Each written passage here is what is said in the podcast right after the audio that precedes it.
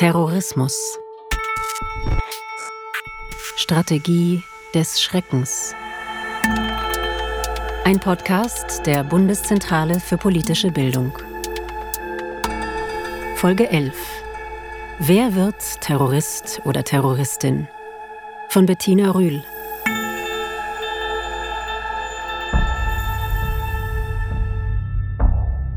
Wie kommt es dazu, dass Menschen zu Terroristinnen oder Terroristen werden? Wodurch entwickeln sie das Gefühl, Gewalt einsetzen zu müssen, um ihre Ziele zu erreichen? Wie unterscheidet sich das in einer gefestigten Demokratie wie Deutschland und in einem eher diktatorischen Staat? Über diese Fragen spreche ich gleich mit der Diplompädagogin Saskia Lützinger und der Politikwissenschaftlerin Dr. Maeva Clement. Frau Lützinger ist wissenschaftliche Mitarbeiterin der Forschungsstelle Terrorismus, Extremismus des Bundeskriminalamtes und beschäftigt sich seit vielen Jahren mit Entwicklungsverläufen von jungen Erwachsenen, die sich radikalisieren. Dagegen untersucht Dr. Maeva Clement, wie sich Gruppen radikalisieren und warum einige Gruppen mitunter zu Gewalt greifen. Sie nimmt dabei auch transnationale Beziehungen und die Auswirkungen von Sicherheitspolitik auf solche Gruppen in den Blick. In diesem Podcast geht es also um Entwicklungen hin zu Gewalt. Am Anfang möchte ich wenigstens einen von denen zu Wort kommen lassen, um die es hier geht. Deshalb beginne ich mit einer Begegnung, die ich im Mai 2019 im westafrikanischen Land Mali hatte. Dort habe ich einen Mann getroffen, der in einer islamistischen Terrorgruppe für so etwas wie Öffentlichkeitsarbeit und psychologische Kriegsführung zuständig war. Der etwa 40-jährige Mann gehörte zur sogenannten Katiba Massina, die mit dem Terrornetzwerk Al-Qaida verbündet ist. Er selbst wirkte auf mich eher unsicher. Er ist meinem Blick ausgewichen. Er war sehr hager, was sich unter seinem langen blauen Gewand abgezeichnet hat. Und sein Gesicht hatte er halb hinter einem grünen Tuch verborgen, sodass nur seine Augen zu sehen waren. Ich habe ihn gefragt, welche Erfahrungen ihn dazu gebracht haben, dass er sich ausgerechnet einer terroristischen Gruppe angeschlossen hat. Er erzählte mir von staatlicher Willkür, die ihm die Überlebensgrundlage genommen habe. Ich habe mit Zucker, Tee und vielen anderen Dingen gehandelt. Ich bin auf die Wochenmärkte in der Umgebung gefahren. Die Zollbeamten, die Polizisten, alle haben mir ständig Geld abgezwungen. Wenn du Glück hast, fragen sie dich nur ein einziges Mal am Tag. Meist kommen sie aber ständig. Wirklich ständig. Vor allem, wenn sie sehen, dass du Tee und Zucker dabei hast. Sie behaupten dann einfach, dass es Schmugglerware ist, dass du keinen Zoll bezahlt hättest, dass du alles schwarz aus Mauretanien eingeführt hast und jetzt Zoll nachzahlen musst. Für alles, auch für Kekse und Speiseöl, verlangen sie Geld. So viel, dass dir am Ende wirklich nichts bleibt. Außerdem habe er zehn Mitglieder seiner Familie verloren durch Übergriffe der staatlichen Sicherheitskräfte gegen seine Volksgruppe, die Fulbe. Und dann, sagt er, habe die Terrorgruppe Katiba Massina ungefähr zur gleichen Zeit die Kontrolle über sein Dorf übernommen. Was sich von der Gruppe überzeugt hat, ist Folgendes. In meinem Dorf habe ich erlebt, was sie mit denjenigen tun, die sich falsch verhalten. Sie schlagen dann im Koran nach, welche Strafe demjenigen für sein Verhalten zusteht. Nie bringen sie jemanden einfach so um. Wenn ein Fall sie überfordert, kontaktieren sie einen der höher stehenden. Was die Regierung hingegen macht, hat mit Gerechtigkeit nichts zu tun. Was dieser Mann in einer Terrorgruppe sucht, scheint demnach Gerechtigkeit zu sein. Während wir, die deutsche Bevölkerungsmehrheit, wohl eher an das denken, was Terrorgruppen verbreiten und auch verbreiten wollen, nämlich Terror, also Schrecken und die Angst vor willkürlicher Gewalt, die zufällig jeden treffen kann, für uns das Gegenteil von Gerechtigkeit. Frau Lützinger, Sie haben sich viel mit den Biografien von Extremisten und Terroristen der unterschiedlichen Lager beschäftigt, also des Rechts- oder Linksterrorismus. Andere hatten einen islamistisch fundierten terroristischen Hintergrund. Diese Menschen waren oder sind bereit, über Leichen zu gehen, um ihre Ziele zu erreichen. Sind Sie auf Biografien gestoßen, bei denen Sie gedacht haben, Ich kann verstehen, dass er oder sie diesen Weg gegangen ist. Ja, wenn man das Ganze natürlich nach hinten gerichtet sich nochmal anguckt bei einem Menschen, dann kommt man eigentlich immer an den Punkt, dass man sagen kann, gut, aus der Situation heraus, in der die Person war, kann man verstehen, warum sich das Ganze so entwickelt hat, wie sich das entwickelt hat. Also wenn man sich jetzt beispielsweise einen jungen Menschen vorstellt, der ein Problem hat mit Aggressionen und mit Gewalt, dann verwundert das nicht, wenn man sieht, okay, der eckt in der Schule an, der eckt in der Berufsschule an und dann lernt er draußen junge Menschen kennen, die so sind wie er, die auch mal eher die Faust auspacken und auch gerne mal einen über den Durst trinken. Und dass er sich dann da wohlgefühlt hat, ja, und quasi einsozialisiert hat in diese Gruppierung ist nicht verwunderlich. Die Frage ist dann natürlich, und das ist immer so ein bisschen das Zufallsmoment, was für Menschen sind es gewesen, die da auf ihn gestoßen sind? War das jetzt zufällig die Selbsthilfegruppe für aggressive junge Menschen oder waren das eben welche, die Gewalt, sage ich mal, destruktiv eingesetzt haben? Aber nachzuvollziehen, warum das so verlaufen ist, das kann man, wenn man zurückblickt, eigentlich meistens relativ gut. Es ist nämlich nicht so, dass jemand über Nacht wach wird und plötzlich Extremist oder Terrorist ist. Also es gibt immer eine Geschichte, die dahinter liegt und die kann man auch relativ gut nachzeichnen. Sie haben die Ergebnisse aus vielen Interviews mit Extremisten und Terroristen in einer Studie vorgestellt, die 2010 veröffentlicht wurde. Sie heißt Die Sicht der anderen. Wie sind Sie auf diesen Titel gekommen? Ja, genau. Also der Titel ist tatsächlich aus der Studie selbst heraus entstanden, weil einer der Befragungsteilnehmer relativ gut beschrieben hat, es sind immer die anderen, die schuld sind. Und ja, die Sicht der anderen so als Titel spiegelt halt das ganze Feld wieder. Das fängt dabei an, dass subjektive Wahrnehmungen eine ganz große Rolle spielen. Ja, also man kann nicht unbedingt zwingend sagen, jemand ist jetzt objektiv benachteiligt. Wichtiger ist zum Beispiel, wie erlebt er das subjektiv. Ja, also als ein Beispiel, man bringt in Ausbildung oder Beruf nicht die Erfolge, die man glaubt bringen zu können, dann ist die Frage, sagt sich jemand, okay, gut, ich habe vielleicht einfach das Falsche studiert oder das Falsche angefangen zu lernen, das liegt mir nicht. Oder habe ich das Gefühl oder die Wahrnehmung, egal ob berechtigt oder unberechtigt, okay, also ich habe hier einfach den falschen Professor erwischt, der mag mich nicht und gibt mir deswegen schlechte Noten und eigentlich könnte ich mehr. Ne, das sind zwei komplett unterschiedliche Sichtweisen für vielleicht ein und dieselbe Situation, wo immer die Frage ist, ja, wie interpretiere ich das Ganze? Und was nehme ich als Realität an. Ja, weil das wird im Endeffekt handlungsleitend für das, wie ich mich weiter verhalte. Hm, also wären sozusagen diejenigen, die eher zu Extremismus, Terrorismus neigen, die, die eher denken, die anderen sind schuld.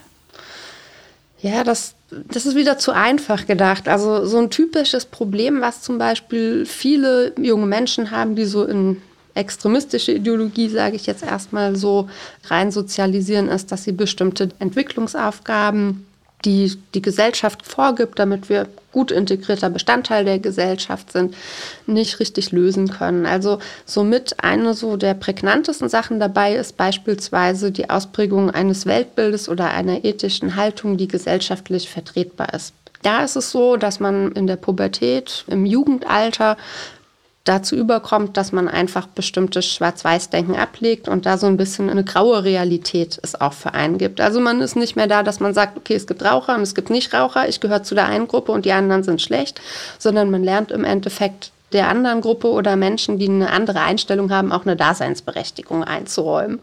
Und das ist für die Jugendlichen oft schwierig gewesen.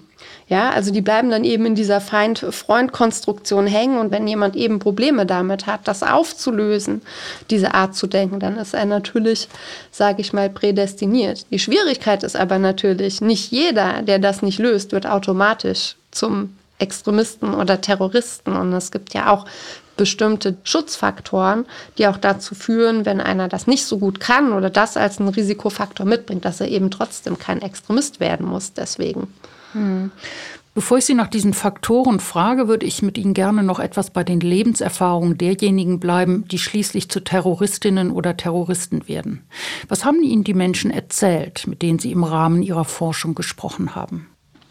Um das mal so alles zusammenzufassen, ist es in der Regel so, dass wir schon prekäre Familienverhältnisse haben Prekär oder kritisch heißt hier jetzt aber nicht zwingend, dass alle Gewalt erfahren haben müssen, dass alles katastrophale Umstände zu Hause waren. Es waren zum Teil auch Familien, die ganz normale Schicksalsschläge ereilt haben, Tod eines Elternteils, eine Scheidung oder dergleichen, wo auch wirklich die Familienmitglieder oder die Eltern darum bemüht waren, eine richtig gute Lösung zu finden. Also wo man sagen würde, die haben eigentlich vorbildlich gehandelt, die haben das eigentlich toll gemacht und da im Sinne der Familie agiert, dass aber dann eben zu dem gleichen Zeitpunkt dem jungen Menschen, dem Jugendlichen irgendwas widerfahren ist in der Schule mit Gleichaltrigen, Mobbing oder dergleichen und eben ein Ansprechpartner zu Hause nicht da war, weil sie das Gefühl hatten, okay, ich kann meine Eltern, meine Mutter, meinen Vater damit jetzt nicht auch noch belasten. Ne? Und ähm, wo dann eben ja so eine Nichtkommunikation stattgefunden hat, die dann in der Summe halt leider ja da geendet ist, dass man sich woanders Leute gesucht hat, die einen verstehen und dann ja vielleicht auch auf die Falschen getroffen ist. In Ihrer Studie beschreiben Sie, dass manche Jugendliche oder junge Menschen sich von extremistischen Umfeldern angezogen fühlen, weil sie im Verhalten der Mitglieder solcher Gruppen Bewältigungsstrategien für ihre eigenen Probleme zu sehen glauben. Können Sie dazu noch etwas mehr sagen? Mhm.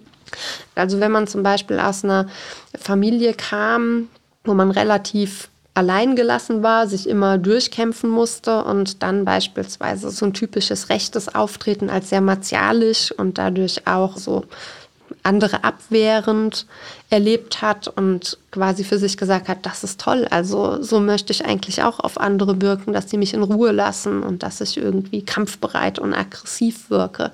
Also das sind so Mechanismen, die junge Leute dazu gebracht haben. Ich hatte beim Lesen ihrer Studie das Gefühl, dass viele der Interviewten sehr einsam waren. Viele haben erzählt, dass sie zu ihren Eltern so gut wie gar keinen Kontakt mehr hatten. Einer hat gesagt, dass er seine Eltern schon als Achtjähriger nur noch im Urlaub gesehen hat. Sind solche Erfahrungen typisch? Mhm. Ja, das ist tatsächlich ein Punkt, diese Einsamkeit. Das ist auch, was ich immer gern nochmal erwähne die leben schon in ihren Familien, die leben auch alle unter einem Dach, aber die Binnenkommunikation funktioniert nicht mehr und das macht im Endeffekt jemanden auch sehr einsam. Das heißt, es ist nicht unbedingt ein Positivanzeichen, wenn jemand jetzt noch in der Familie lebt. Die Frage ist immer, wie sieht es da aus? Ja, hat man da irgendwie noch die Möglichkeiten, Ansprechpartner zu haben? Und wenn sie keinen haben, wird das vermutlich vor allem in der nächsten schwierigen Situation ein Problem. So ganz grob kann man sagen, dass ja, junge Menschen, die so eine Radikalisierung durchlaufen, eigentlich zum einen, wie gesagt, Entwicklungsaufgaben, also bestimmte Aufgaben, die von der Gesellschaft gestellt werden, nicht adäquat lösen können und dass kritische Lebensereignisse dazu führen können, dass man sich eben einer extremistischen Ideologie zuwendet. Kritisch heißt hier jetzt nicht zwingend, dass das was Negatives sein muss. Das kann ganz im Gegenteil, ja, auch was Positives sein. Also ein gutes Beispiel für ein positives, kritisches Lebensereignis ist der Lottogewinn. Eventuell stellt man dann aber trotzdem fest, okay, gut, also von meinen Freunden sind irgendwie nur noch 10% übrig, weil die anderen sind gar nicht an mir als Mensch, sondern nur an meinem Geld interessiert. Ne? Also so kann auch ein positives Ereignis sozusagen dann eine negative Wirkung haben. Interessant ist auch, dass ein und dasselbe Ereignis auf verschiedene Menschen unterschiedlich wirken kann oder selbst beim Selbst unterschiedlich wirken kann. Also sprich, es kommt zum Beispiel zu einem Umzug, ich verliere meine ganzen Kontakte in der Schule oder in der Berufsschule und muss mir ein neues Umfeld aufbauen. Das neue Umfeld kann eine positive Wirkung auf mich haben als das vorherige oder ich kann alle meine Freunde verlieren und keine neuen finden, ja.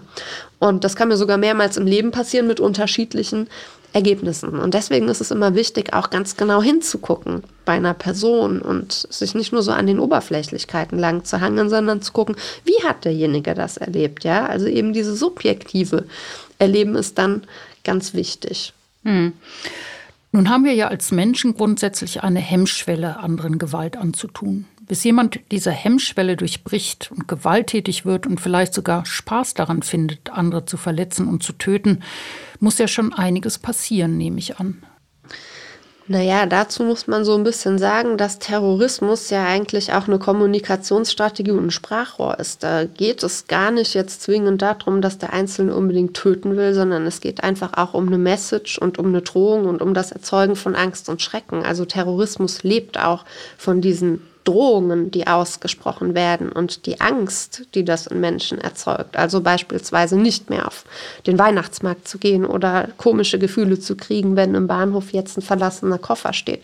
Das ist ein ganz großer Teil des Ganzen, ja.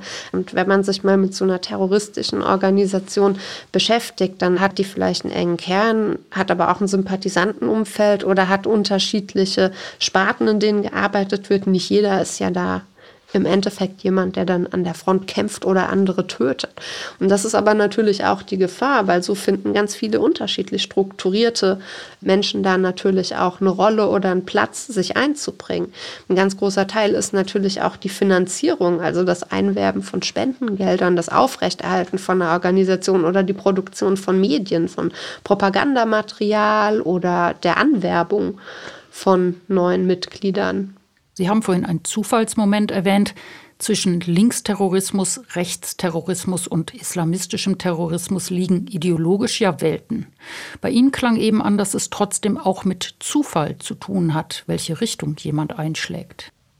Man darf sich das Ganze nicht so vorstellen, dass die Ideologie am Anfang unbedingt das Wichtigste ist. Also viel wichtiger ist, dass man eigentlich erstmal ein soziales Miteinander, Geborgenheit, Freunde, Stützsystem sucht und einfach auch eine Gruppe, wo man wieder eine Zukunftsperspektive hat. Und für die meisten bedeutet das, ich tue erstmal meine persönliche Identität mit allen Problemen, keine Ahnung, weil ich so viel geschwänzt habe und jetzt Probleme in der Schule oder in der Ausbildung habe oder ich Probleme mit einem Vorgesetzten habe, die kann ich erstmal nach hinten schieben und meine neue Rolle dann in dieser Gruppe und die neuen Probleme, die damit auftauchen, das sind ganz andere.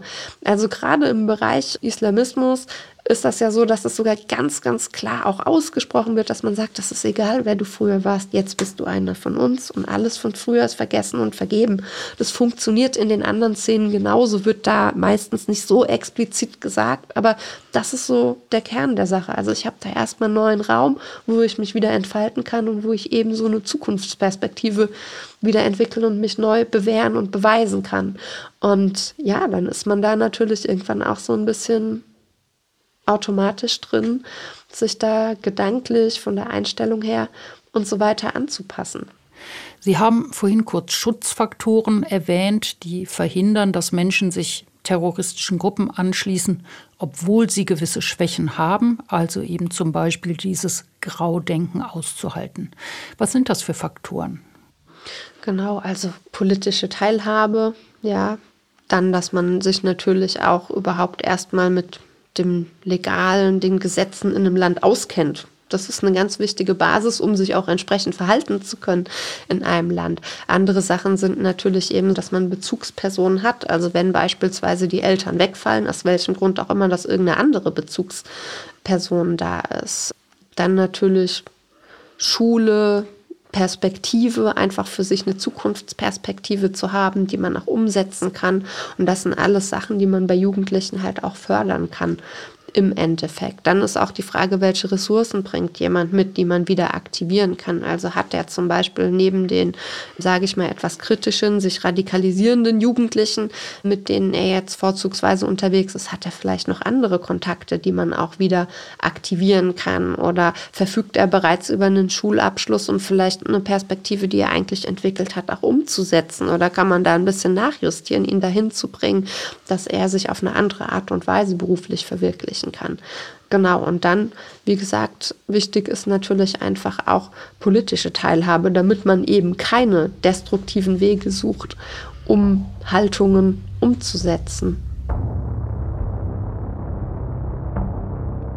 Beim Stichwort politische Teilhabe würde ich den Blick gerne über Deutschland hinaus erweitern. Am Anfang des Podcasts habe ich von einem islamistischen Terroristen aus Mali erzählt, der geschildert hat, wie die Übergriffe des Staates ihm aus seiner Sicht jede Überlebensmöglichkeit genommen haben.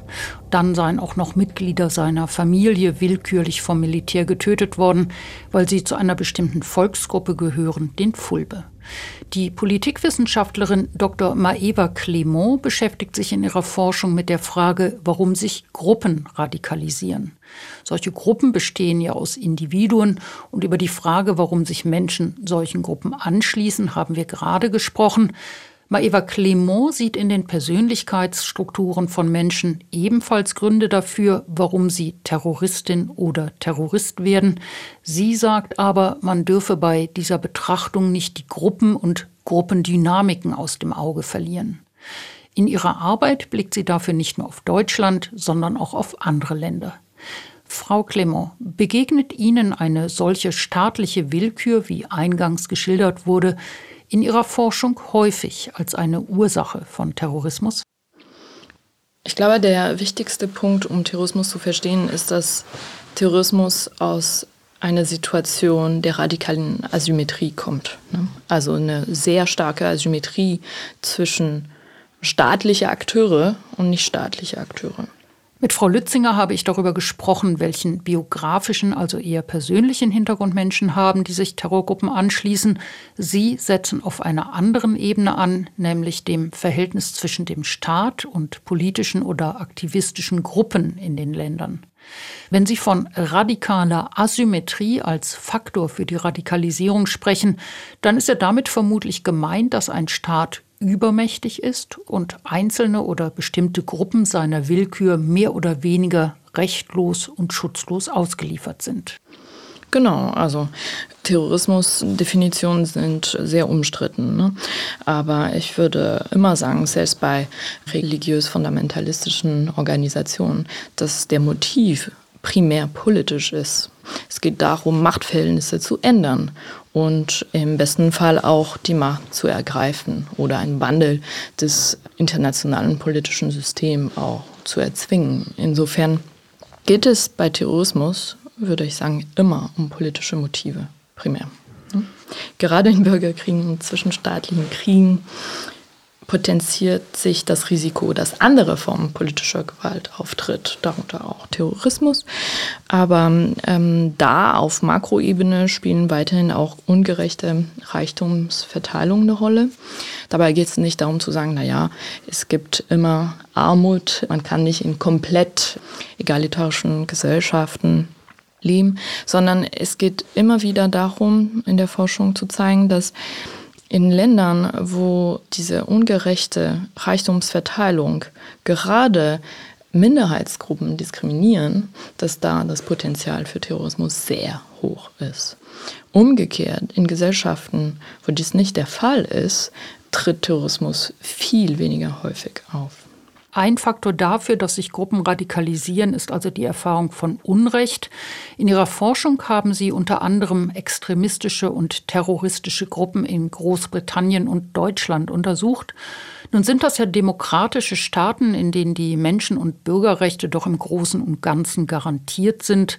Wenn ich Sie richtig verstehe, machen manche Gruppen trotzdem derartige Unrechtserfahrungen, dass sie zumindest das Gefühl haben, es bliebe ihnen kein anderer Ausweg als terroristische Gewalt. Was sind das für Erfahrungen?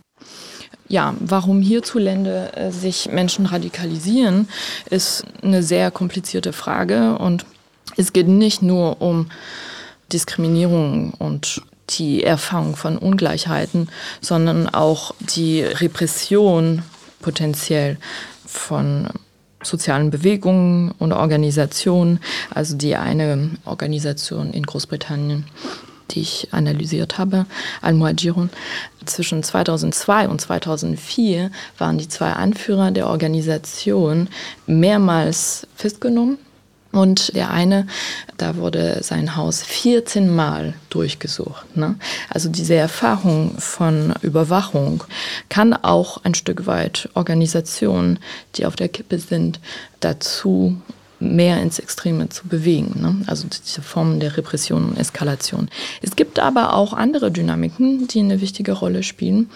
Denkt man zum Beispiel an der Literatur zu kumulative Extremismus oder kumulative Radikalisierung. Ne? Das ist äh, vorwiegend. Was heißt das?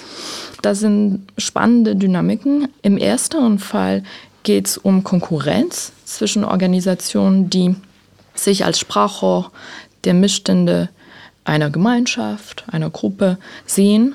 Und solche Dynamiken führen oft zu einer Verschiebung ins Extreme von einer dieser Organisationen. Das heißt, dass die sich gegenseitig befeuern. Genau. Es gibt aber auch Formen der Missigung in so einer Konstellation. Ne? Also das Beispiel Hizbut Tahrir und Al-Muajirun. Al-Muajirun ist sehr stark ins Extreme gegangen und Hizbut Tahrir hat sich in der Zeit dann gemäßigt. Und der Grund dafür wäre dann, dass die sozusagen, Sie hatten vorher kurz gesagt, es geht auch um Konkurrenz, also dass sie unterschiedliche Felder besetzen, um unterschiedlich zu rekrutieren. Und Genau, also Hizbut Tahrir bleibt eine Organisation, die ganz klar radikale Ziele verfolgt. Ne? Man könnte auch sogar sagen, extremistische Ziele verfolgt, die aber nie Gewalt benutzt hat. Ne? Und bei Al-Muajion ist es anders. Da sind auch Mitglieder ausgereist in Trainingslager. Auch in UK haben sie, ähnlich wie bei Rechtsextremismus, so Kampfwochenende gehabt, ne? also Ausbildung mit Gewehren gehabt. Die einen haben sich gemäßigt, die anderen radikalisiert ins Extremismus. Die Welt ist globaler geworden, auch wirtschaftlich globaler geworden und Ungleichheit hat einen wirtschaftlichen Unterbau. Welche Rolle spielt die globale Ungleichverteilung des Wohlstands bei der Entstehung von Terrorismus? Das ist eine schwierige Frage. Hm. Die Literatur ist sich sehr uneinig, was zum Beispiel Globalisierung oder Kapitalismus bewirkt und ob zwischen Kapitalismus und Globalisierung und äh, Terrorismus auf der anderen Seite eine kausale Beziehung besteht früheren Forschungsergebnissen, so aus den 80er, also Kalter Krieg und just nach dem Kalten Krieg, 90er, zeigt, dass Marktwirtschaft und Kapitalismus nicht zu mehr Häufigkeit von Terrorismus führt. Aber was interessant ist, ist, dass Länder, die in Transition waren, also Demokratisierungsprozessen und oft gekoppelt an eine sehr schnelle sehr starke Liberalisierung der Ökonomie und der Finanzmärkte zum Beispiel sehr stark von Terrorismus betroffen waren. Das hat man in Lateinamerika besonders stark gemerkt und äh, das war gekoppelt mit einem bestimmten Typus von Terrorismus und zwar linksrevolutionärer Terrorismus. Der Widerstand gegen solche wirtschaftlichen und politischen Verhältnisse wäre vor einigen Jahrzehnten vermutlich von manchen noch als Freiheitskampf bezeichnet oder wahrgenommen worden. Wo liegt der Unterschied zwischen einer Terrorgruppe und einer Befreiungsbewegung? Die Bestimmung darüber, wer als terroristische Organisation gilt oder nicht, ist ein Politikum. Ne? Es gibt Studien dazu. Terrorismus funktioniert kaum. Das muss man sich auch vergegenwärtigen. Aber die Organisationen, die damit erfolgreich sind, sind dann der neue Staat geworden. Ne? Denkt man an Zypern oder heutzutage, was auch in Afghanistan mit der Taliban-Regierung vor Augen geführt wird. Wenn eine Organisation, die sich terroristischen Mitteln bedient, das schafft, die Macht zu erobern, dann wird sie nicht mehr als terroristische Organisation wahrgenommen mit der Zeit. Ne? Es waren dann im Fall Zypern Liberation Movements, also Befreiungsbewegungen. Also der Sieger quasi bestimmt, wie den politischen Kampf dann im Nachgang betrachtet wird. Oder auch schon in der Gegenwart. Ne? Also wenn ein Staat sagt, dieses ist eine terroristische Gruppe genau, oder jetzt andersrum. Hm. Äthiopien, da gibt es einen Krieg im Norden und die hm. Regierung sagt jetzt, das ist keine Aufstandsbewegung, es ist eine Terrorgruppe. Hm ist ja auch erkennbar damit, dass es ein Signal an Westen zu sagen, Kampf gegen den Terror und so weiter. Also da schwingt ja ganz mm, viel mit ja. in dieser Etikettierung von Gruppen aus der Perspektive der Stärke und zu ja. sagen, es sind Terrorgruppe, das sind nicht legitime Ziele. Das will man ja mhm. damit eigentlich genau. sagen. Und in den 60er, 70er Jahre, in der Zeit der Dekolonisierungskriege, Freiheitskämpfen und Kämpfe um Selbstbestimmung, war es durchaus viel einfacher für Gruppen und nichtstaatliche Akteure, die sich terroristischen Mitteln bedient haben, als Freiheitskämpfer dennoch betrachtet zu werden als heutzutage. Terrorismus gilt oft als kopflose Gewalt. Wie kopflos ist er? Terroristische Akteure sind weder verrückt noch irrational. Das, glaube ich, ist ein sehr wichtiger Punkt. Sie sind nicht verrückt, insofern, dass Studien gezeigt haben, schon längst, dass Menschen, die sich Terrororganisationen anschließen, nicht mehr unter psychische Erkrankungen leiden als die Mehrheitsbevölkerung. Sie sind auch nicht irrational. Terrorismus gilt in der Forschung als eine rationale Antwort auf eine sehr starke Machtasymmetrie zwischen staatlichen und nichtstaatlichen Akteuren. Terrorismus als rationale Antwort. Könnten Sie das bitte noch etwas erklären? Es gibt mindestens drei Artenweise, in dem das eine rationale Antwort wäre.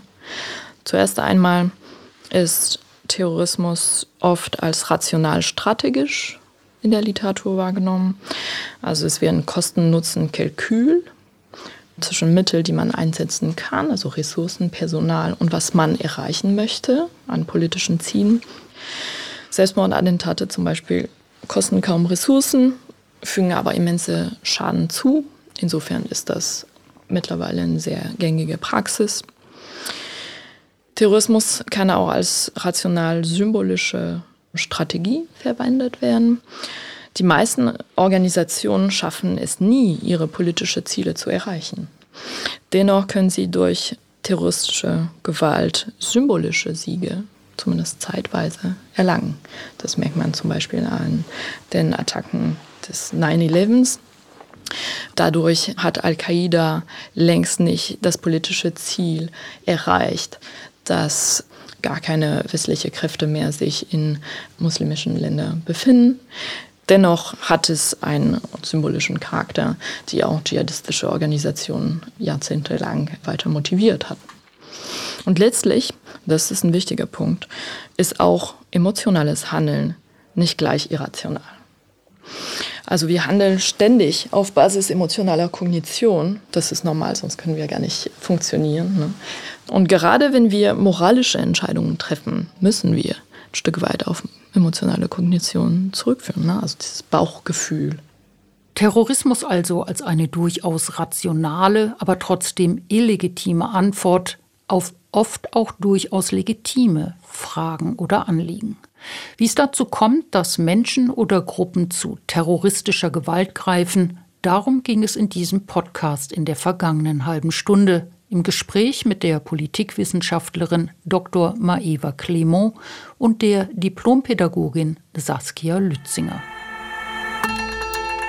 Das war Wer wird Terrorist oder Terroristin von Bettina Rühl. Diese Folge ist Teil des Podcasts Terrorismus Strategie des Schreckens der Bundeszentrale für politische Bildung. Alle Folgen und weiterführende Informationen finden Sie auch unter www.bpb.de slash terror-podcast.